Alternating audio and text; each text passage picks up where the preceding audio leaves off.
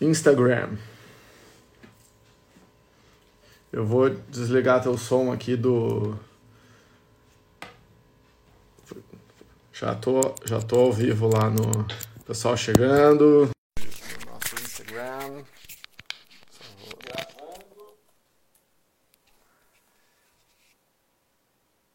Não, galera entrando já aí.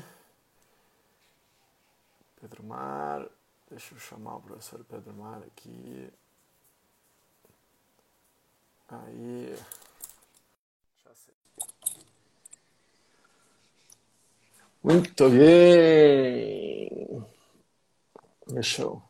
Estou te aguardando aí, professor Pedro Mar.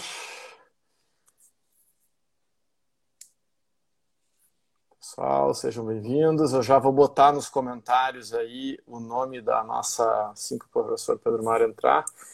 Eu coloco nos comentários, fixo no comentário o tema do nosso bate-papo de hoje.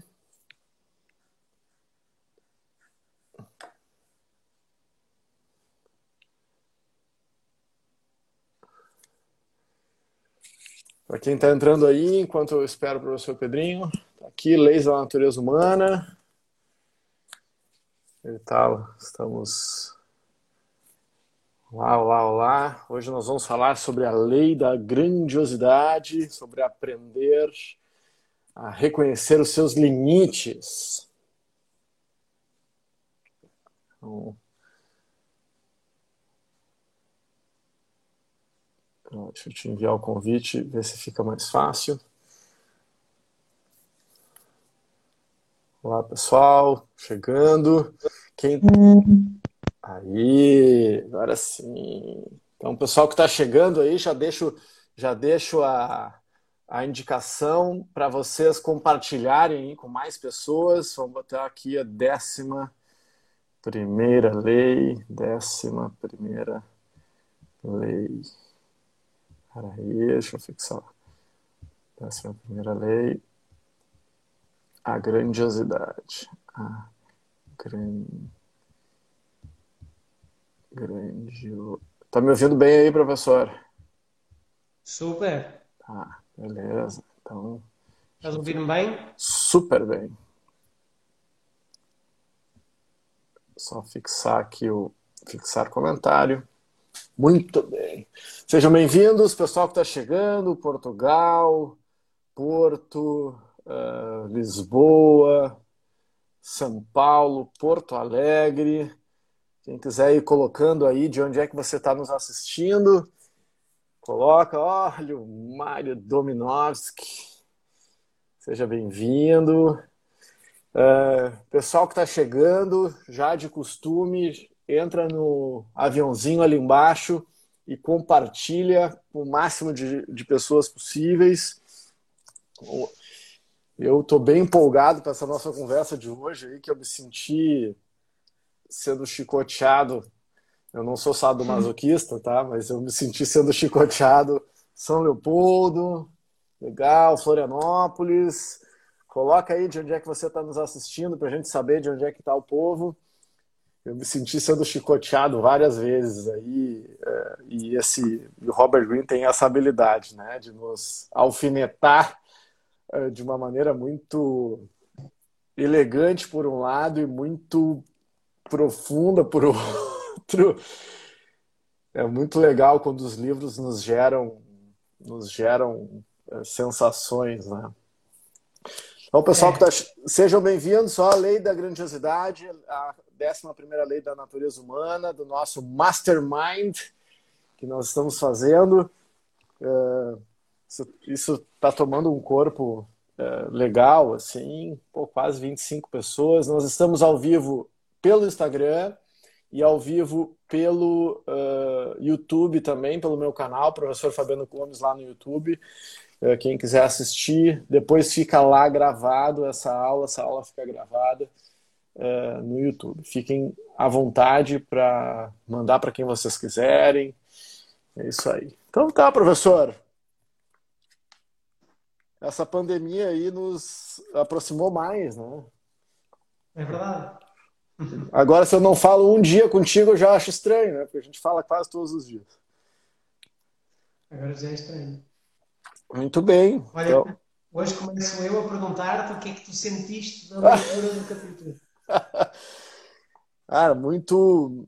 Uh, fiquei... Esse foi. Algo... Nem todos os capítulos mexem tanto, né? Uh, mas uh, esse, esse foi um dos que me mexeu bastante.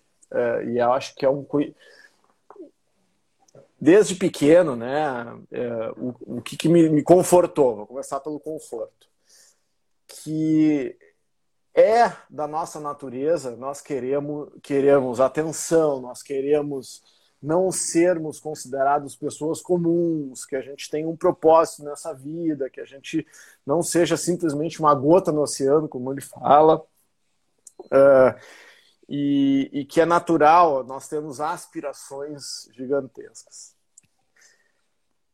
Mas é, quando a gente cria, criança é assim, né? Cria pensamentos ilusórios sobre as coisas gigantescas e maravilhosas que a gente vai fazer, mas a realidade vem e nos nos bate, né? Nos traz para a realidade. E quando a gente começa esse trabalho de autoconhecimento, né? É, o, é, há um, sempre uma tensão entre aquilo que a gente poderia ser e aquilo que a gente é e a gente se frustra muito. Né? Então eu fiquei muito reflexivo sobre uh, os momentos nos quais uh, eu, por exemplo, estava buscando mais o aplauso do que o resultado. É, é o exemplo de aquele jogador de futebol que gosta de fazer embaixadinha, balãozinho, firula, mas não faz gol.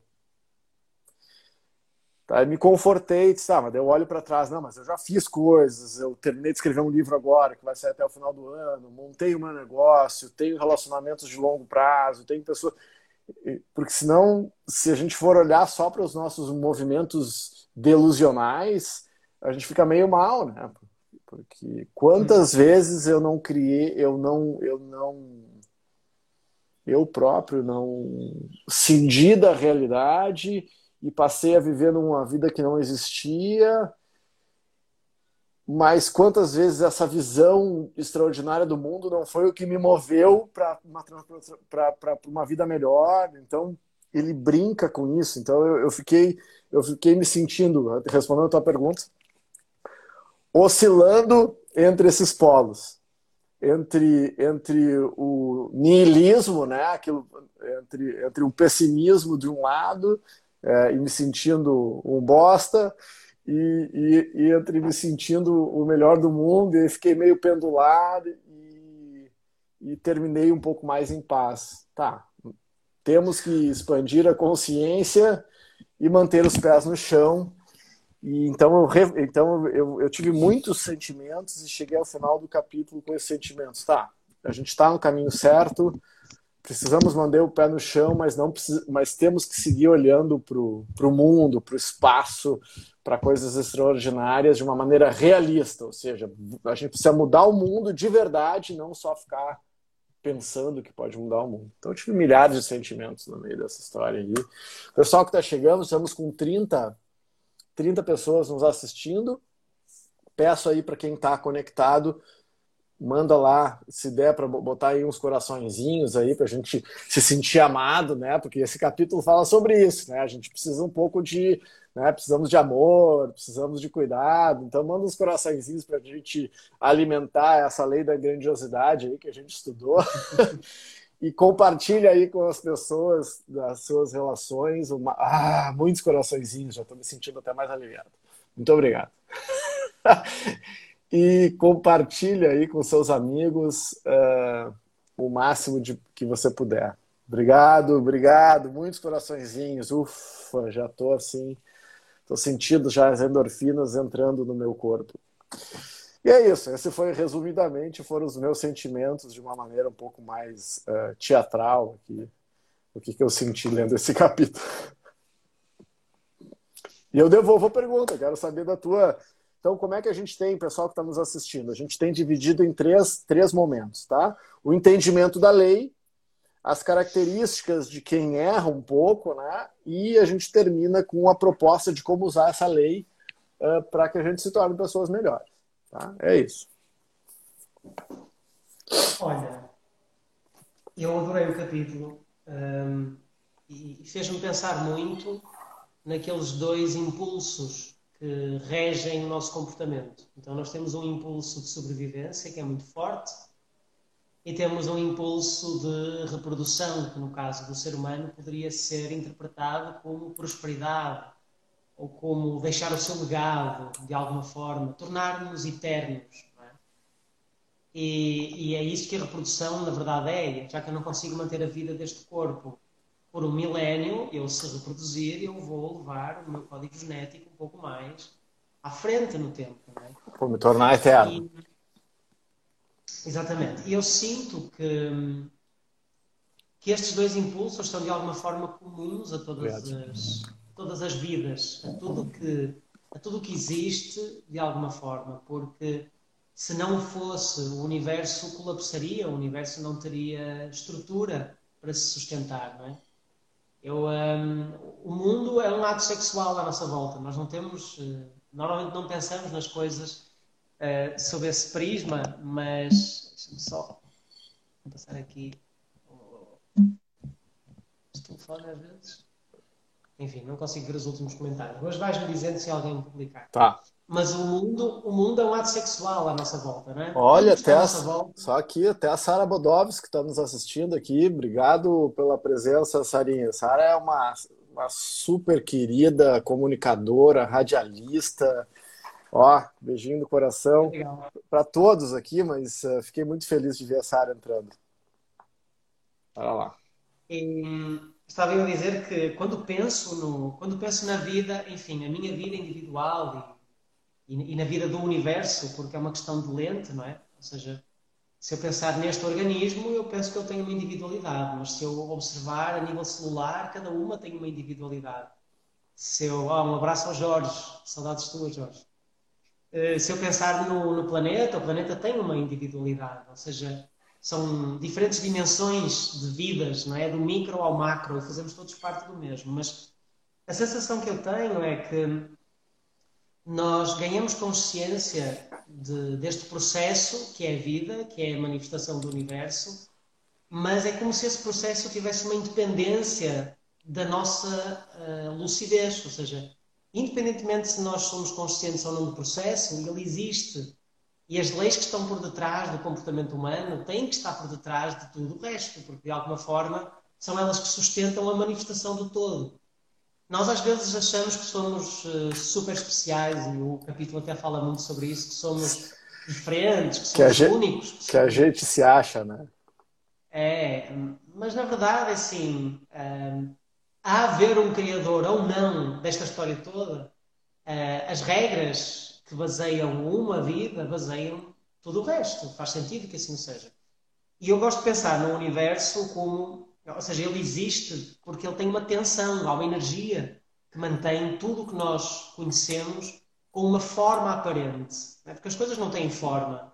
Nós já estudamos isso em, em, em outros capítulos e nos cursos, mas o que mantém a aparência das formas é uma espécie de uma vibração, de uma energia, não é?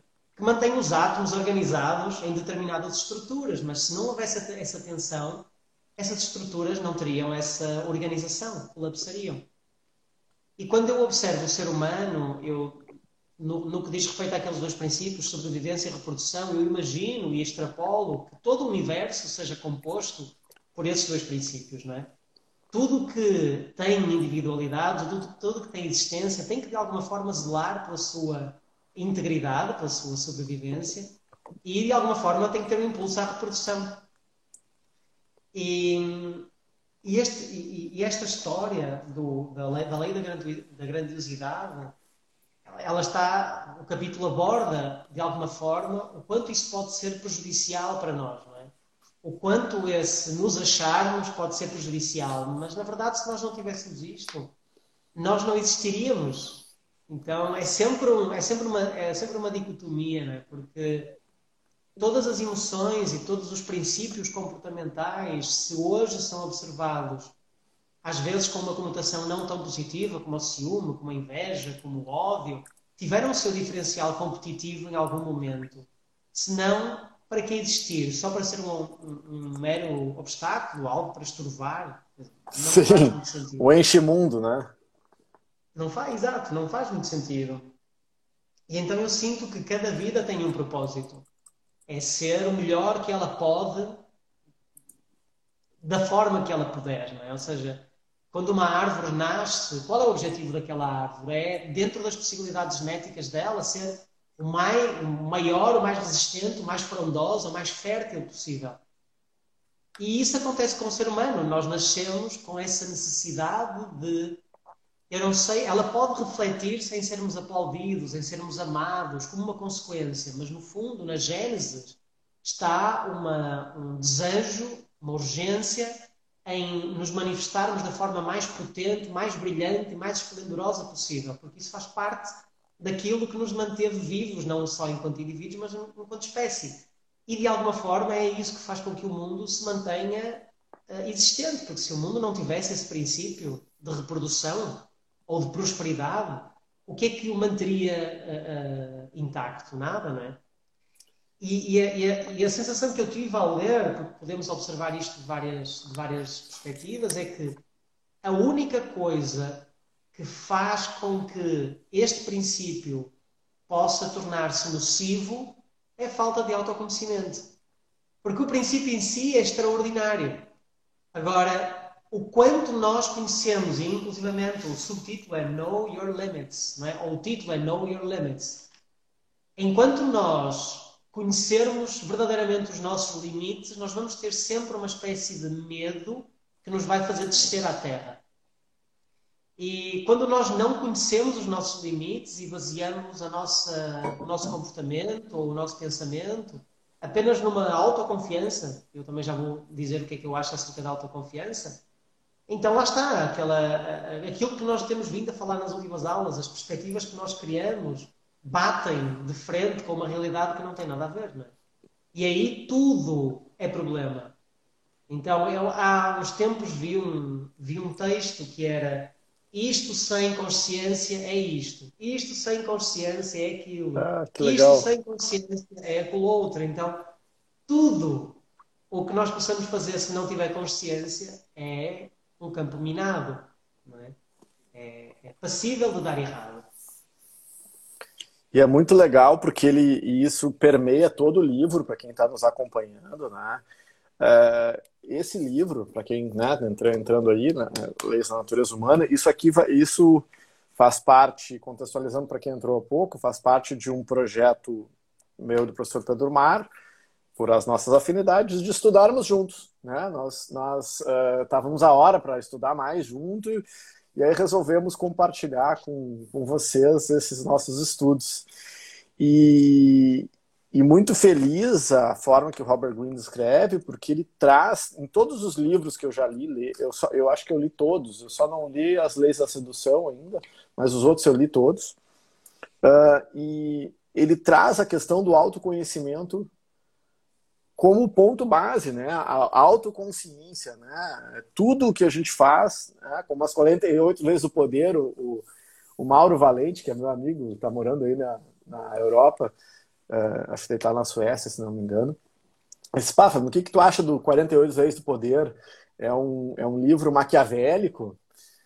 Eu disse, cara, eu tenho batido muito nisso, nessa questão de uh, que eu preciso reconhecer o mal para fazer o bem. Porque o ser humano é uma integralidade, né? Então, Uh, uh, os contos de fada, eu falo sobre isso, os contos de fada têm a sua importância, como os mitos, que sempre tem um vilão, sempre tem alguém que faz mal, sempre tem a nossa parte sombra, que nem sempre é ruim, sempre tem algo em nós que é muito que que está escondido ou que não está legal. Aí reconhecendo a maldade, imagina uma, uma criança ingênua a ponto de não reconhecer a maldade no outro ela vai ser, ela vai ser destroçada, vai ser destruída. Então eu, então eu preciso reconhecer a maldade, ou reconhecer a maldade inclusive em mim, para não exercê-la. Ou para ter uma escolha mais honesta. Isso passa por reconhecer-se, por olhar mais no espelho, por olhar para as pessoas e para saber as intenções, né, pra, e para agir da melhor forma. Então ele traz o autoconhecimento, essa, essa e, é, e, é uma, e é um nome interessante, né? A lei da grandiosidade, porque daí a gente já ouve isso como uma coisa legal, né? Daí ele vem e te esbofeteia do início ao fim, porque a gente tem pensamentos ilusórios e se tem em grande conta e sempre vê muito mais o que é, mas isso é o nosso drive, a natureza humana da gente ver muito mais e criar essa realidade nos move. Agora, se eu, se eu desconectar da realidade, eu não penso mais no resultado e eu só penso no meu umbigo, só quero aplauso não quero resultado. E aí e a minha, daí a vaidade da pior forma aparece, porque isso aqui é diferente da lei do narcisismo. Lembra que a gente estudou o narcisismo? Isso é... e eu estava a ler a lei e, e, e, até um ponto eu estava assim, bom, mas vamos cair na lei do narcisismo. E duas páginas à frente ele faz o parênteses e diz eh, faz o parênteses e diz isto não é bem a lei do narcisismo. Exatamente. Ele continua a volta de outra forma. Então, esse... É... Fala lá, fala lá. Ah, e é só contextualizar para quem acabou de chegar, nós estamos a estudar a lei da grandiosidade e, no fundo, é, é a lei que, que nos explica que, de alguma forma, nós sobreestimamos no, as nossas capacidades, nós sobreestimamos a nossa inteligência, nós achamos que temos que ser superiores em alguma coisa, que temos que ser os melhores em alguma coisa. Um, e, e isto, numa certa forma, é extraordinário, é isso que nós estávamos a dizer. Quem não tem isto, quem não tem este impulso, ou quem tem este impulso muito abafado, acaba por não conseguir fazer nada, porque a pressão social externa contra quem quer fazer algo de importante é muito grande. Ou seja, isto é algo a ter, este impulso é algo que nós temos que ter sempre. A grande questão é que é difícil de ser advogado do diabo ao mesmo tempo que nós queremos realizar algo. Porque nós temos um projeto e começamos a desenhar e vai ser isto, e vai ser aquilo, e eu vou e tal, e não sei o quê. E dificilmente, ao mesmo tempo, temos uma vozinha cá dentro que diz assim: Mas já pensaste se isto era errado? Já pensaste se isto era errado? Eu tenho que vos contar uma história. Há uns anos, havia alguém ligado ao, ao desenvolvimento pessoal em Portugal, que eu não vou dizer o nome, okay. mas uh, havia alguém. Se fosse uma coisa boa, eu diria, mas não é, portanto eu não vou dizer. Mas uh, havia alguém eu, eu, não, eu não, não gostava muito da mensagem, ou pelo menos da forma da mensagem, mas tinha três ou quatro pessoas no meu círculo próximo que gostavam muito, isto já vai há mais de 10 anos, penso que há 10 anos, quase há 10 anos, 8 anos, exato, em 2010. E as pessoas convenceram-me a ir ao evento. E a pessoa em questão tinha escrito um livro, tinha alguns, alguns vídeos no YouTube, tinha algum sucesso, dava algumas formações de coaching, tudo bem. E decidi, ok, vou ao evento. E o evento reuniu não sei quantas milhares de pessoas, ainda foi um evento grande. Só que ao invés de ser um evento de desenvolvimento pessoal ortodoxo, no sentido de, formações, um seminário ou o que quer que seja, aquilo transformou-se num espetáculo musical. Ou seja, ninguém sabia para o que ia. Ninguém sabia muito bem o que é que era. Foi uma espécie de surpresa. E pronto, e a pessoa em questão, que até tinha algum jeito para a questão do coaching, da formação. Na área da música não tinha jeito nenhum, mas era um sonho dele. E a, e a grande questão, eu lembro-me de, a meio, do, a meio do espetáculo, parar e começar a trabalhar. Peguei no meu telefone, no meu celular e comecei a trabalhar e comecei a fazer coisas, a tirar apontamentos de projetos que eu tinha. E quem estava ao meu lado perguntou: Mas tu não estás a gostar assim? Não é isso, é que. Em que momento, ou em quantos momentos, foi possível terem-lhe dito que era demais. Porque era como se a cada música piorava, que ele reproduzia o Titanic, vinha um guindaste, subia, levava. Foi uma produção megalómana para uma coisa que não fazia sentido. E, e é isto, eu estava a ler a lei da grandiosidade e eu pensei assim, quantas vezes nós, no afã de realizarmos os nossos desejos, nos falta alguém ao lado que diga assim, já é demais, para aí, volta ao início, qual é o teu foco, qual é o teu objetivo, porque a criatividade humana é aparentemente sem limites. E quando a criatividade é usada em cima de uma premissa que está errada, leva a coisas que são absolutamente estúpidas e que qualquer pessoa poderia dizer isto não faz sentido. É isso que eu ia dizer, a criatividade para o bem e para, estu para fazer o bem e para a estupidez, né? tem, a estupidez humana, ela, eu, eu achei que tinha limites, mas estou convencido que, que a nossa capacidade para para estratosférica ela não tem limites para nenhum lado. Não tem. E depois é assim: quanto mais inteligentes nós somos, maior a probabilidade de nos enredarmos no nosso próprio labirinto. E aí, isso é muito legal. Deixa eu só fazer um parênteses aqui, que eu acho que é uma coisa que a gente, ah, pode, tá. que a gente pode explorar. É porque vários, vários contextos sociais, eh, dependendo, valorizam essa grandiosidade de uma maneira muito fútil. E aí, aí é o risco que a gente corre, o risco que a gente corre da grandiosidade não é só não é quando a gente erra, não é tanto quando a gente tem amigos verdadeiros como tu é, como nós somos uns com o outro, que a gente diz a real, errou. É muito, olha, se você tem amigos verdadeiros que têm coragem, amor suficiente para dizer que tu está fazendo cagada, ah, não, não tira essa pessoa da tua vida, tá? Isso, isso é muito, são pessoas que te trazem trazem para real. Sim, vai ficar gravado, vai ficar na IGTV e vai ficar no YouTube. Mas o risco social que a gente tem hoje não é quando a gente erra maior aqui. É porque muitas vezes esses delírios de grandeza, eles a gente tem uma sorte e dão certo. E aí reforçam aquela ideia mágica de que aquela pessoa é, depois a gente vai entrar um pouquinho nisso, a salvadora da pátria, que é a única solução para os nossos problemas. Então, o, essa lei da grandiosidade ela é mais arriscada e pior quando as coisas começam de alguma forma a dar certo, porque elas reforçam o sentimento de grandiosidade, de messiânico, salvador da pátria até dentro desse contexto que a gente está vivendo aí, político, social e covídico, uh, populista, por exemplo. E aí sempre, su sempre surge ali, então, então isso ele é muito feliz, mostrando que, que, que as pessoas se ferram mesmo é quando, quando não tem essas pessoas, quando não tem alguém que te diz, olha, volta para a terra. Ou pessoas que ganham muito dinheiro, por exemplo, com alguma coisa. Eu lembro a história da Rihanna, né? Só, olha, eu tinha 19 anos e ninguém mais me dizia não porque a gente era milionário. E ela tinha sucesso, então, então a Amy Winehouse, tem vários desses artistas que, que, que acabaram se ferrando muito porque essa grandiosidade, além de ser as pessoas serem grandiosas, ela foi valorizada pelas pessoas e explorada, inclusive a vaidade, coisa do gênero. Fala lá. É, e é uma das formas, uh, inclusivamente mais para frente no capítulo, ele diz: uh, se tens amigos assim, tem cuidado. Agora, se tens inimigos assim, dá-te por contente. Porque quem tem inimigos assim, eh, eu depois vou responder à Juliana, mas quem tem inimigos assim é fácil, porque quando nós, de alguma forma, percebemos o motivo pelo qual o outro é vaidoso, sabemos o preço pelo qual ele pode ser comprado.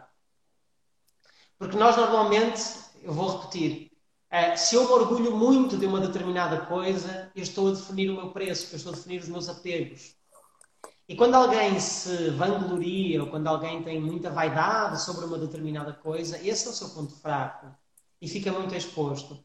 Então, eu, eu acho que o único problema de nós termos pessoas que são negativistas à nossa volta e que de alguma forma tentam boicotar com, uh, com questionamento ou com comentários pessimistas, o único problema é nós nos deixarmos influenciar completamente por elas e abafarmos a nossa vontade de prosperar ou de realizar.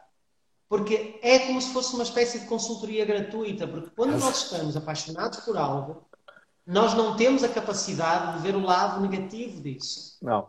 E então, esse é o momento em que nós precisamos dos verdadeiros amigos ou de qualquer outra pessoa, de um consultor externo, que diga assim: e se isto acontecer? Será que esse era mesmo o foco? Ninguém enxerga o rótulo de dentro da garrafa. Ninguém enxerga a ilha dentro da ilha. Então, no livro no Maestria, inclusive eu acho que pode ser um livro que pode para a gente estudar junto no adiante, ele Sim. fala muito sobre isso, porque a maestria é quando a gente chega nesse ponto de ser o próprio o próprio crítico. Mas mesmo assim, independentemente do grau onde a gente esteja, ter pessoas que, uh, que possam fazer essa, esse diálogo conosco é fundamental. Mesmo que, que, qual é o ponto da maestria que o Robert Greene fala? Você vai chegar no ponto em que você vai, você vai sempre ouvir as pessoas que te dão feedback, mas você vai conseguir analisar se aquilo realmente te serve ou não. Porque a gente não pode ficar refém né, do, do julgamento externo, que é o que exatamente que tu está falando. A gente muitas vezes fica refém daquilo e não avança. Mas isso é uma caminhada. A maestria é uma caminhada longa 10, 15, 20 anos de autoconhecimento para a gente chegar nessa maestria em algum aspecto né, da vida. Em todos, a gente nunca vai ser. O problema é quando nós não temos humildade, que é a outra parte da balança. Porque ah. se eu tiver essa grandiosidade de querer ou seja, de querer realizar, conquistar, prosperar pelo ato de o fazer, mas tiver uma humildade grande, eu vou saber ouvir as pessoas. Não, é, não quer dizer que isso me demova, mas eu vou anotar todos os senãos, eu vou anotar todos os potenciais problemas. E quando eu tiver resposta para todos eles, essa grandiosidade ela será mais sustentável. Porque o problema que acontece é que quando a pessoa, de alguma forma, ela tem essa visão megalómana, e as pessoas já não têm espaço para chegar até ela e dizer assim: Eu acho que estás a exagerar. Já não há comunicação, porque do lado das pessoas já, já há uma espécie de medo, no sentido de como é que eu vou abordar este assunto? Ela vai pensar que eu digo isto para o mal dela, ela vai pensar que eu digo isto por inveja, ela vai pensar que eu digo isto por ciúme. E já não há espaço para essa comunicação. Então, havendo espaço para comunicação, a humildade é um, é um grande aliado, porque nós vamos recolher problemas que não estamos a antever e respondê-los de forma antecipada, porque eles podem surgir, não é? E, e às vezes é um claro desvio de foco. Eu lembro-me nesse evento de dizer assim: como é que ninguém lhe disse? Porque até acontecer isto, muitos passos tiveram que acontecer. Porque é um, no caso era um evento grande, não é? E quando, quando é um evento grande, nós dizemos assim: demorou um ano e meio a ser produzido, demorou dois anos a ser produzido. Como é que nunca ninguém disse, não é? Como é que nunca ninguém chamou a atenção de que estaria aí pelo lado errado? Como é que nunca ninguém disse, olha, mas talvez tu não tenhas tanto potencial para cantar? Ou, ou o que quer que seja. Eu digo isso, mas pode ser uma construção de um edifício, pode ser. Pode ser qualquer coisa, né? Isso é como, é como um exemplo simples do dia a dia, né? O teu amigo está com bafo. Por exemplo. E aí você não, e aí você não diz que está com bafo. Então, hoje, por exemplo, se alguém me entrega, me oferece uma bala, eu aceito. Porque Logo. pode estar sendo uma forma uh, carinhosa de me dizer que eu estou com bafo. E a pessoa não quis me dizer. Agora, ou estou com feijão no dente. Daí eu vou para uma reunião, passo o dia inteiro com feijão no dente. E no final do dia alguém me diz, mas eu passei o dia inteiro com aquele feijão no dente e ninguém teve Bom, daí tem vários, o constrangimento das pessoas, como é que a pessoa. será que eu não ouço? Porque. Por, lembra de Patanjali, né? Um dos, um dos, um dos obstáculos à, à expansão da consciência, e que é um que eu guardo muito, é o insucesso em uma etapa. Então, por que, que as pessoas não dizem? Porque eu reajo mal? Então, quantas vezes, como que eu, eu penso, eu sou uma pessoa que não desiste, não desisto de ninguém. É, é muito difícil. Mas eu tenho pensado muito sobre isso, porque vejo a dificuldade que é. E aí eu sempre faço o meu autoestudo, né? Eu preciso dizer alguma coisa. Eu sou professor, eu preciso dar feedback, eu preciso fazer apontamentos, e eu preciso que esse apontamento gere o melhor resultado possível.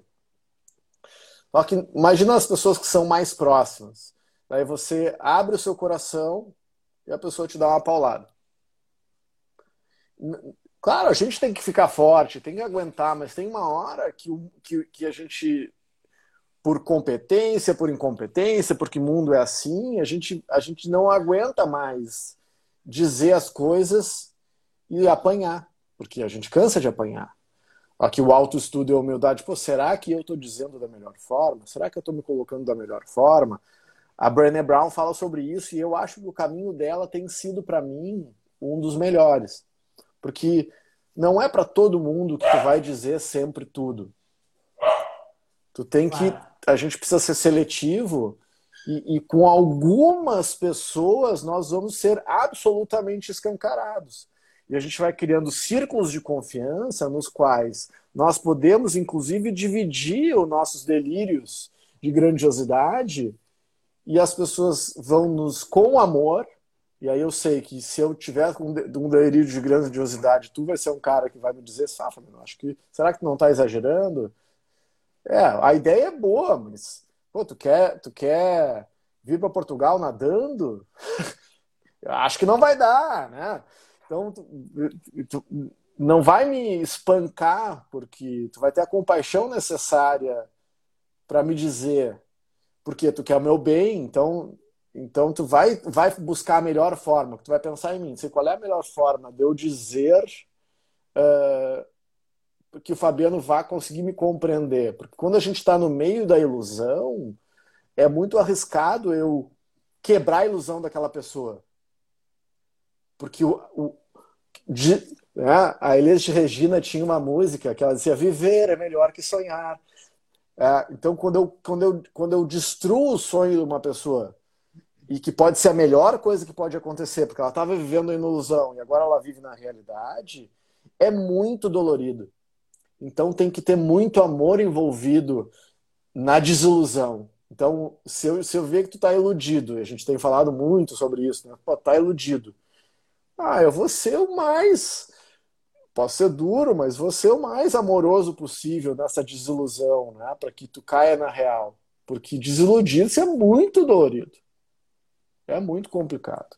Então, a Brené Brown fala assim: escolha bem as pessoas que você vai ouvir e não ouça aquelas pessoas que não arriscam o pescoço.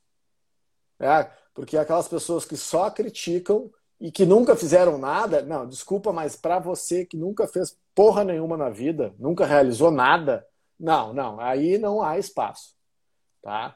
Agora, a pessoa que já fez, que aconteceu, que se ferrou, que fez dívida, que faliu, que teve desilusões amorosas. Bom, essa pessoa eu vou ouvir. Ó, nós temos 20 minutos ainda. Essas nossas lives de uma hora não dão, não dão nem faz nem cócega mais. Uh, mas uh, nós estamos comprometidos em seguir no horário. Eu acho que podia avançar um pouquinho lá, Pedrinho, falar um pouquinho dessas características delusionais das pessoas e depois nós damos aquele alento, né, para os nossos para os nossos seguidores aí, damos um alento de que é possível utilizar essa lei de uma forma positiva. Sim, as características delusionais, elas são quase todas, hum, elas são muito semelhantes, não é? Sim. Quando a pessoa acha que está destinada a alguma coisa, que o cosmos se organizou para que para que ela realizasse ou estivesse naquela posição. Enviado de Deus, é um enviado de Deus, né? É, enviado, sei lá quando a pessoa se acha uh, capaz de, de, resolver o problema do, do, mundo ou todos os problemas do mundo, quando a pessoa acha, como eu lembro, como eu me lembro de pensar quando era criança, se eu estivesse presente nada de mal poderia acontecer. E nós vamos crescendo e é, nós vamos crescendo e vamos percebendo que, que afinal o mundo não é só a nossa cidade, não é só o nosso país, não é só. O mundo é muito grande, existem 7 mil milhões de outras pessoas tal como nós, têm desejos e, e, têm dons e têm, têm coisas maravilhosas e que nós não somos eh, eh indispensáveis. Ninguém é indispensável, não é? Mas quando nós achamos que temos. Eh, quando nos achamos continuamente superiores aos outros, não é? Eu não sei se foi neste capítulo, já se foi noutro capítulo, que é quando nós não admiramos genuinamente ninguém. Tipo, não existe ninguém no mundo que eu possa admirar, é um sinal estranho, não é? Um, eu ia dizer outra coisa, deixa-me ver se. Isso é legal. Nós, vocês, nós e vocês que estão nos assistindo, que já são estudiosos na natureza humana, essa é uma dica boa desse livro, de toda e qualquer literatura, trabalho de autoconhecimento, que você fique atento aos sinais e aos pequenos sinais. Não é para ficar neurótico, tu entende? Que tudo quer dizer alguma coisa. Não é, não é isso, gente. Eu tenho, eu tenho alunos meus me assistindo. Eu disse, calma, tá? Não é para você ficar um neurótico, mas tão pouco para não. É, é, o que eu peço e indico para os meus alunos é que você não desconsidere os sinais. Porque uma frase, quando você ouvir essa frase na sua cabeça, eu quando ouço a frase na cabeça, eu imagino aquelas aquelas sirenes de submarino, sabe? Vermelho. Uá, uá, uá, é, ah, isso não é nada. Quando eu ouço essa, essa frasezinha na minha cabeça, ah, isso não é nada. Ih, bobagem. Cara, para. Pode ser uma bobagem, pode não ser nada, mas dá uma atençãozinha. Presta atenção, porque você pode estar desdenhando a intuição. Presta... É, nós negamos ou uh, escondemos os nossos desejos mais, mais profundos, não é? E, e, as palavras elas refletem sempre um caminho. Elas têm que nascer de um conceito, têm que nascer de uma vontade. E quando nós dizemos alguma coisa, muitas vezes é porque aquilo é o espaço que aquele desejo encontrou para se manifestar, porque está reprimido de alguma forma. Ah. Então, sim, eu, eu acho que é muito importante ou, ou, nos ouvirmos, essencialmente, ouvirmos os outros, mas nos ouvirmos. Eu lembro-me de uma época da minha vida em que eu estava sempre a recorrer a uma expressão que é em última instância, em última instância, em última instância. Eu, eu a dada altura parei e pensei assim, mas porquê que eu me ouço recorrentemente a dizer em última instância? É como se, ó, oh, eu já estou a ficar estou sem limite já. Portanto, em última instância, faço isto. Em, não é? se, nada, se nada der certo, eu faço isto. Um, aquilo que eu queria dizer dos, dos sinais. Isso é, é muito, isso, isso é muito legal. Deixa eu só complementar isso. Eu me lembrei do meu trabalho do mestrado sobre liderança movida pelo propósito, que eu não fiz conclusão. Eu escrevi, uh, isso aprendi durante a pesquisa, são considerações finais. Porque sempre que tu fala em última instância, não tem nada depois. Sempre que, uh, que tu faz uma conclusão, em tese não tem nada depois. Claro que posso entrar na tese, síntese, antítese, e aí eu considero que há coisas depois. Mas, mas sempre que eu concluo, o que eu faço em última instância, pelo menos eu sugiro que nós todos tenhamos a ideia de deixar a abertura humilde, da humildade uh, científica, que é eu posso estar errado. A minha conclusão até o momento, e que a gente deixe o coração aberto, essa humildade, que o que é muito certo hoje, amanhã já pode estar completamente errado. É, então, então ah, hoje é a última instância, amanhã então essa análise é muito legal, né? É bom, é bom te ouvir assim, porque tá, hoje é a última instância, mas amanhã pode ter outra instância, pode ter a quarta instância, a quinta instância, a décima instância.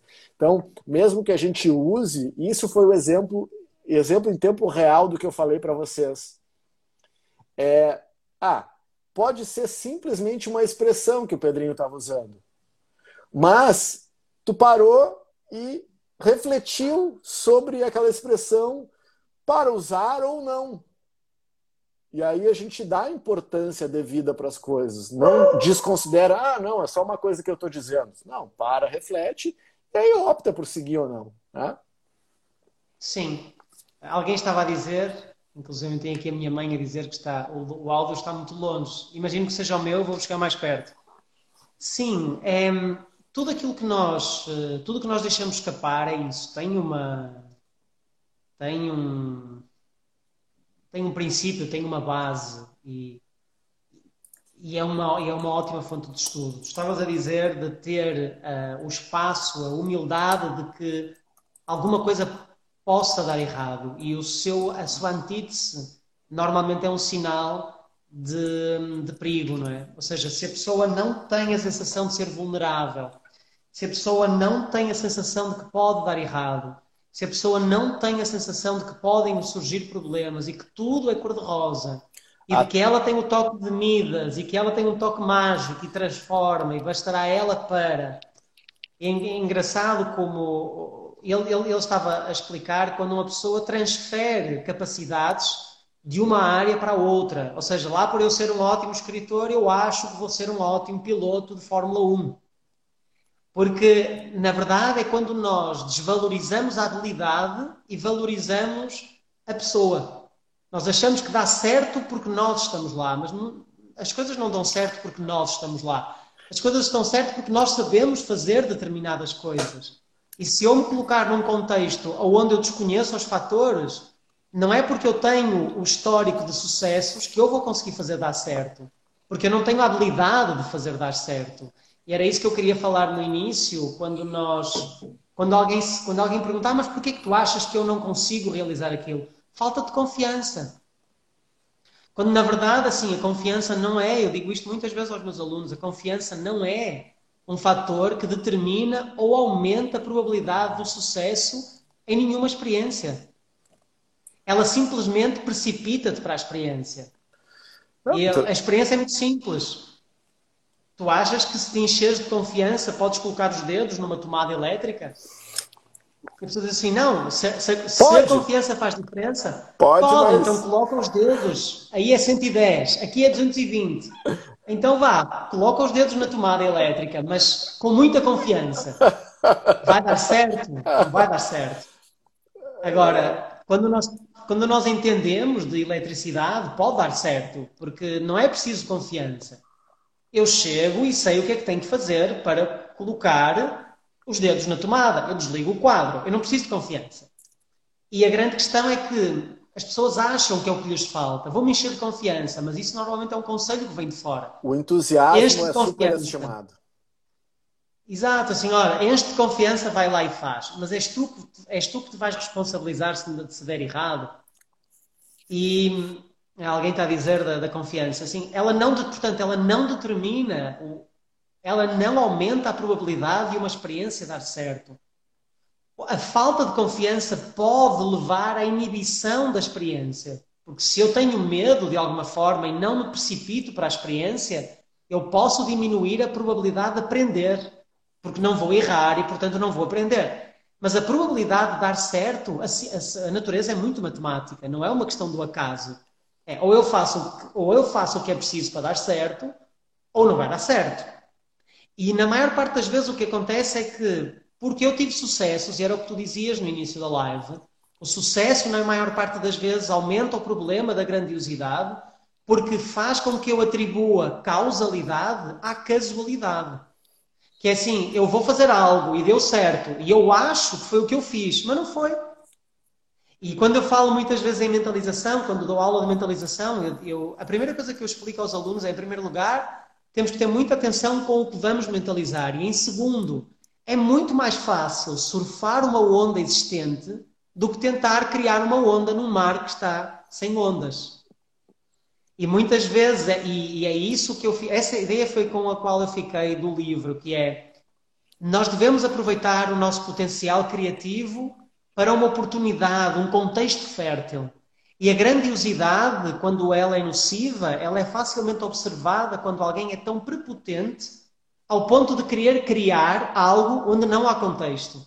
Só porque cismou em, em achar que era possível e que era capaz e que o mundo tem que obedecer às vontades. E então, e, e, sim, eu fiz o link, não sei se para ti faz sentido.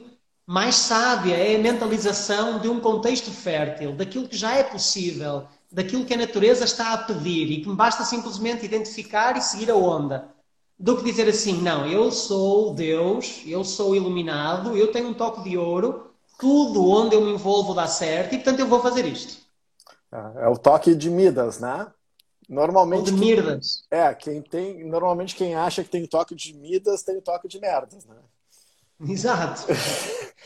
E olha, deixa-me só acrescentar uma coisa que é interessante. Eu há pouco, há uns dias, eu tenho andado longe do Instagram, tenho andado a estudar muito, mas tenho andado longe do Instagram. Eu publiquei um texto que acho que já referi na última live, daquele Lord Sumption, Sim. um inglês juiz que dizia assim que o problema é que as lideranças autoritárias e ditatoriais aparecem quando o povo pede. Exatamente. Porque por mais poderoso que alguém seja, imaginem alguém muito poderoso, chega numa sociedade completamente desenvolvida, completamente democrática, onde as pessoas têm dinheiro.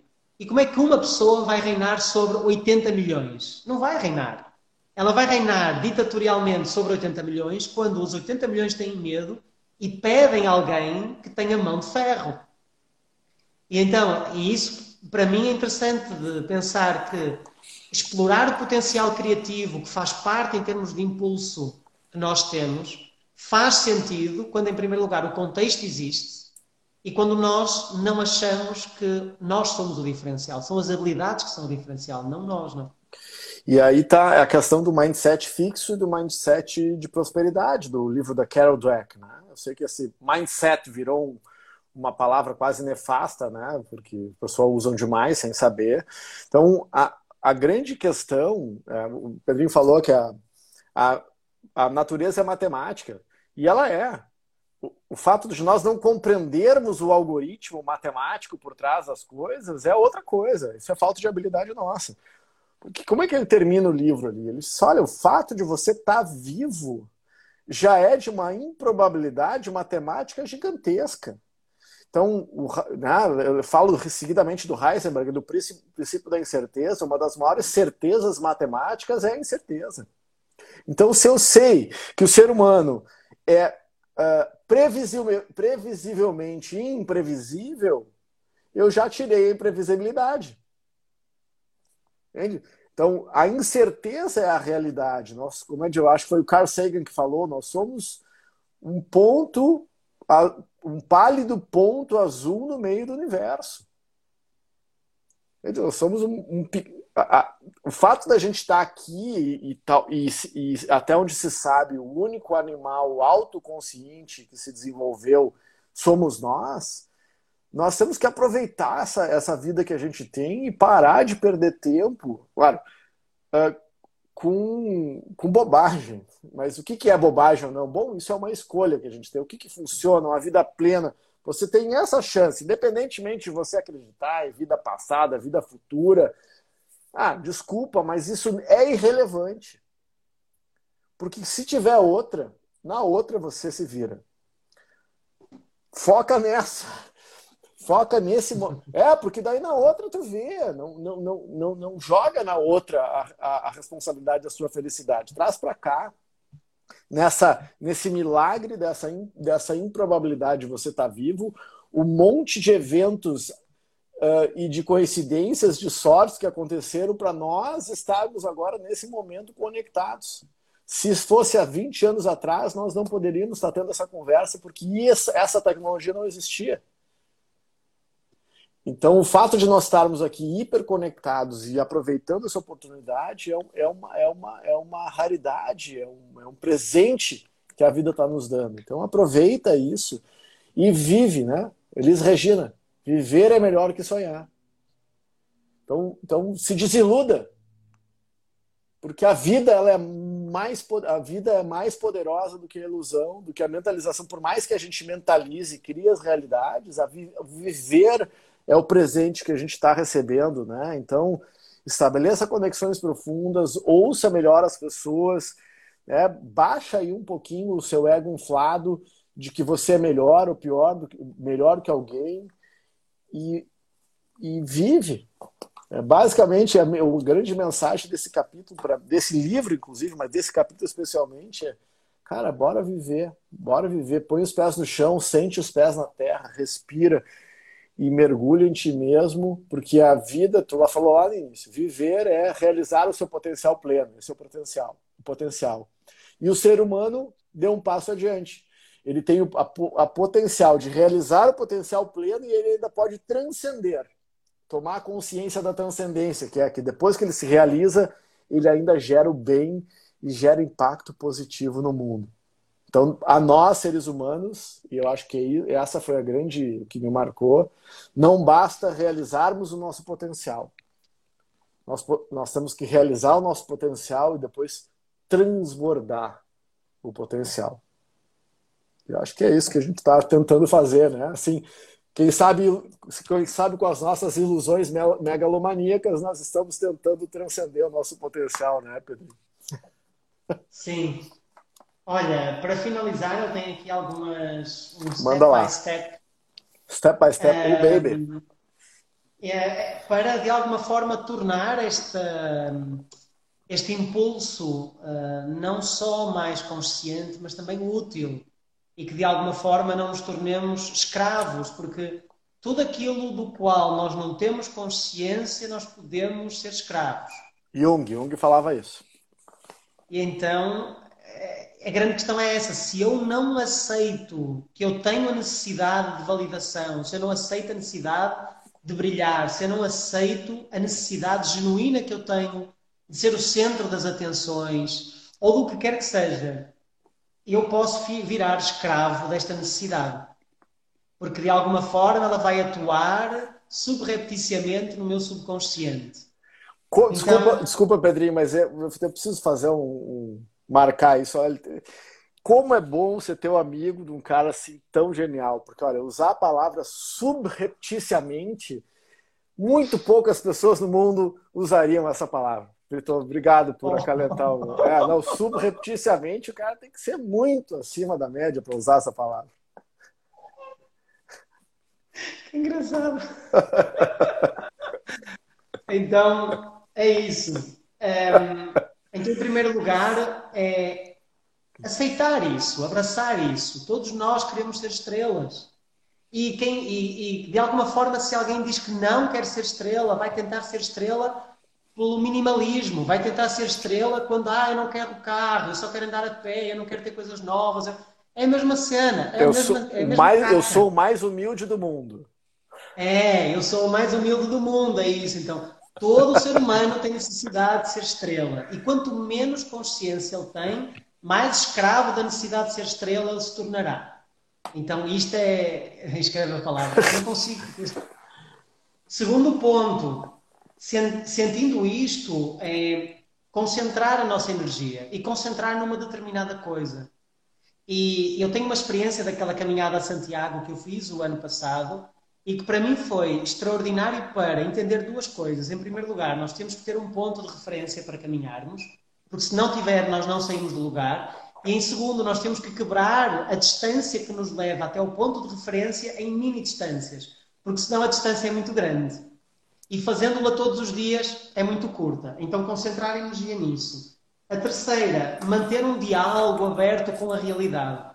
E para isto nós precisamos mesmo de ter as opiniões externas das pessoas em quem nós confiamos, pessoas inteligentes que critiquem, que sejam advogados do diabo, que não só incentivem, porque para me incentivar eu sozinho chego.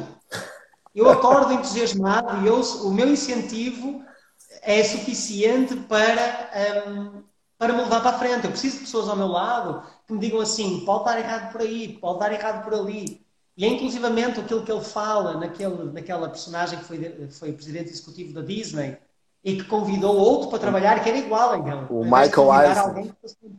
Exatamente. Terceiro, uh, procurar desafios que estejam de alguma forma calibrados com a nossa capacidade. Esse é o quarto. Porque já, esse é o quarto, sim. Portanto, manter o diálogo com a realidade e procurar desafios que sejam obteníveis ou que sejam atingíveis, porque caso contrário, se o desafio é muito longínquo, das duas uma, ou ninguém me está a avisar que eu vou encontrar um precipício, ou eu vou me frustrar. E de alguma forma nós podemos abraçar uma grandiosidade maior à medida que nós vamos nos conhecendo mais e à medida que vamos realizando mais. Né? Então, definir objetivos calibrados com a nossa capacidade. Temos e, um, um minuto e 49. E tendo isto, essa energia da grandiosidade pode, pode viver solta. Caso contrário, ela vai sempre arriscar. Eh, é como ter um motor demasiado forte para o resto do carro, não é? E, e o poder da, do motor que nos pode levar para a frente é extraordinário, mas se o carro não tiver direção, se não tiver travões, se não tiver freio, não é? se não tiver segurança, é um desastre. Então, depois de equipar o carro, ok, então essa energia pode viver um pouco mais à solta, que no fundo é o que nós queremos fazer com a energia uh, que se manifesta através da sexualidade e que nós queremos desenvolver para o autoconhecimento, não é? Tinha uma propaganda da Pirelli há um tempo atrás, que eu lembro que era com um cara que ganhou 100 metros rasos, né? Como é que era o nome dele? Foi muito famoso. Que era... Não, não, mais antigo. Daqui a pouco veio o nome. Carl Lewis. Carl Lewis. E a propaganda era com ele, com Carl Lewis, e a, e a propaganda da Pirelli dizia: potência não é nada sem controle. Exato. Tá? Pessoal, nada. nós temos ó, 40, 40 segundos. Semana que vem nós vamos uh, estudar a 11 lei, 12 lei, que é a lei da rigid, da rigidez de gênero. Eu estou curioso. Que é reconectar o masculino e o feminino dentro de nós. Tá? Mesmo horário, quarta-feira que vem. Beijo no coração. 19 segundos. Pedrinho, espetacular. Bom te ver. Incrível, uh... ótimo te ver também. Boa, vamos convidar a Chael para fazer um curso numa próxima. Beijo, gente. Está terminando aqui, encerrando. Beijão.